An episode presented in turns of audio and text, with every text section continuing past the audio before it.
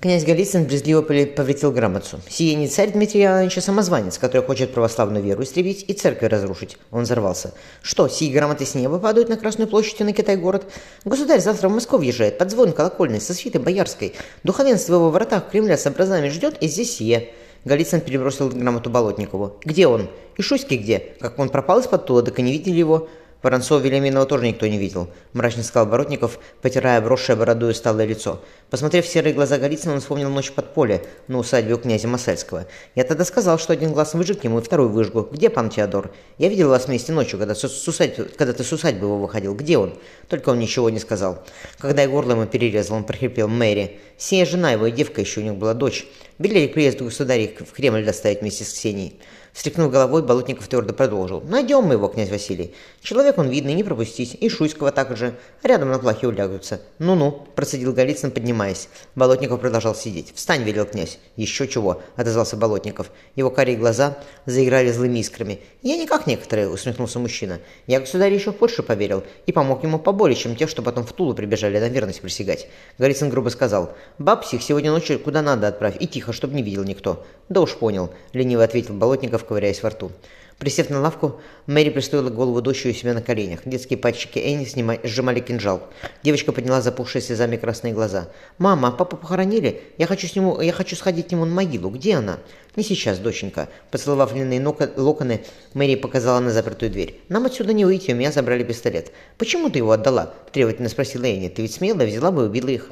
Лазоревые глаза матери помрачнели. «Не след сейчас рисковать, доченька». Мэри указала на измученно спящую Ксению. «У меня на руках ты, ее высочество, нельзя умирать, милая. Папа больше нет, и я теперь отвечаю за все». Мэри поняла. И священника нашего не увидеть больше. Я рубца попросила, а мне только в лицо рассмеялся и дверь захлопнул. И где Федор, один Господь ведает. Хорошо, что Лиза на Волге. Мы сбежим и проберемся туда. Пойдем нищенками, на нас никто не посмотрит. Дочь задремала. Укачивая ее, Мэри услышала тихий голос. «Марья Петровна, поспите еще», — Ксения Борисовна устала попросила женщина. «Все равно здесь делать нечего». В пустой горнице валялись только куча соломы и стояло деревянное ведро. Ксения подперла рукой темноволосую голову. «Мне так жаль, что вы мужа потеряли, Марья Петровна. Простите, пожалуйста». Осторожно опустив голову дочери на грязную подушку, Мэри присела рядом с царевной. «Спасибо вам!» «Спасибо вам. Сердце у меня по нему болит, и сколь я жива останусь, до крана тени не закроется». Ксения вздохнула. «Я знаю, что они Роман Михайловича выведать хотели. Он тем вечером ходил к Федору Петровичу Воронцову Вильяминову. Вы его видели, наверное. Они, должно быть, спрашивали о нем. Они Федора Петровича боятся. Батюшка рассказывал, что когда самозванца под Добрыничами разбили, Федор Петрович целые деревни сжигал. На щеках, на щеках девушки заиграл румянец. Мэри взяла ее руку. «О нем вы тогда говорили в Кремле?» Ксения подалилась вперед. Федор Петрович мне грамоту прислал. Написал, что ему жизни без меня нет. Девушка закусила губу. Я знаю, что он женат. Мне бы хоша как, но быть с ним. Мария вздрогнула скрипа земного, древного засова. Встав на пороге, Болотников велел. Выходите. В иное место повезем, вас удобнее Ионова. Ксения робко спросила, куда? Увидите, царевна. Болотников широко распахнул дверь. Опираясь о косяк, он издевательски рассмеялся. Федор потянулся за буханкой хлеба.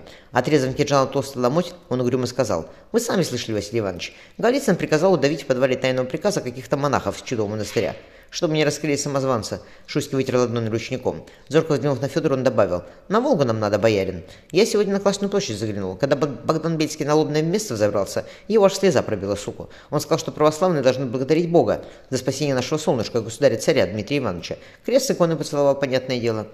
Федор молча налил себе еще кваса. «Мы все равно должны раскачать город», — ответил Воронцов Велиминов. «Вы говорили, что Бельского из толпы свистели. Помяните мое слово, Василий Иванович. Я самозванца видел, как вас сейчас. И года не пройдет, как свалим его. Еще и государыня. Федор Витиевато выродился, к нему приедет. А она точно москвичам не по душе придется. Письма разбрасывать надо, а к зиме мы двинемся в Ярославль. «Как Лизавета Петровна-то?» — смешливо спросил Шуйский. «Вотчину сидит с детьми, слава богу». Федор тоже улыбнулся. «Вы говорили мне, Василий Иванович, что с вами на меня не держите за то дело давнее. «Не держу», — Шуйский широко зевнул. «Да и потом, Федор Петрович, в эту пору юноши были, а мне сорок сравнялось. Ясно, что кто более по, по душе девицы пришелся бы». Какая-то девчонка просунула белокурую стрепанную голову в горницу. «Никифор Григорьевич меня прислал. Вы вместе будете или по очереди?» Шуйский поднял бровь. «Может, Федор Петрович холостяком, оно и лучше. Тебя как зовут-то, милая?» Он обнял девчонку. Та, покраснев, пробормотала. «Дуня». «Пойдем, Дунюшка», — велел Шуйский. «Ты только не шуми, человеку выспаться надо». Подмигнув Федору, он задернул за собой занавеску. Закинув руки за голову, Федор задремал, глядя в бревенчатый низкий потолок. Ему снилась Ксения в той самой светелке, где он когда-то спал, вернувшись из Крум. Присевшись на лавку, девушка ласково погладила его по лбу. Федор, не открывая глаз, поцеловал прохладные пальцы. От нее пахло молоком и немного ладаном. Правильно вспомнил, мальчика крестили Иваном, Иван Федорович. Он притянул себе Ксению. Как Ванечка?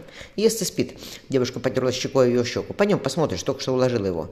В богатых палатах царила тишина. Федор мимолетно удивился. Где все? Где Петя, Степа, Мария? Они были здесь, когда я засыпал? Ксения, улыбаясь, отодвинула наброшенное на колыбель меховое одеяло. Внутри никого не было. Темные глаза недоуменно посмотрели на Федора. Ксения прошептала «Ванечка». Бросив один взгляд на кремлевский двор, Федор похолодел. Посиневший младенец вытянулся в петле. Деревянная висица скрипела под сильным ветром, труп мотался из стороны в сторону. Федор обернулся, но Ксения пропала, оставив после, после себя только запах ладана. В пустой колыбели сияла золотом, переливалась алмазами шапка Мономаха. Открыв глаза, он поцеловал нательный крест. «Господи, убереги, береги детей моих от всякого зла».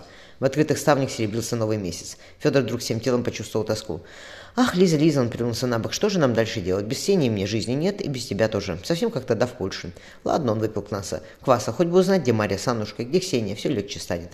Он крепко, крепко заснул, будто погрузившись в темную воду.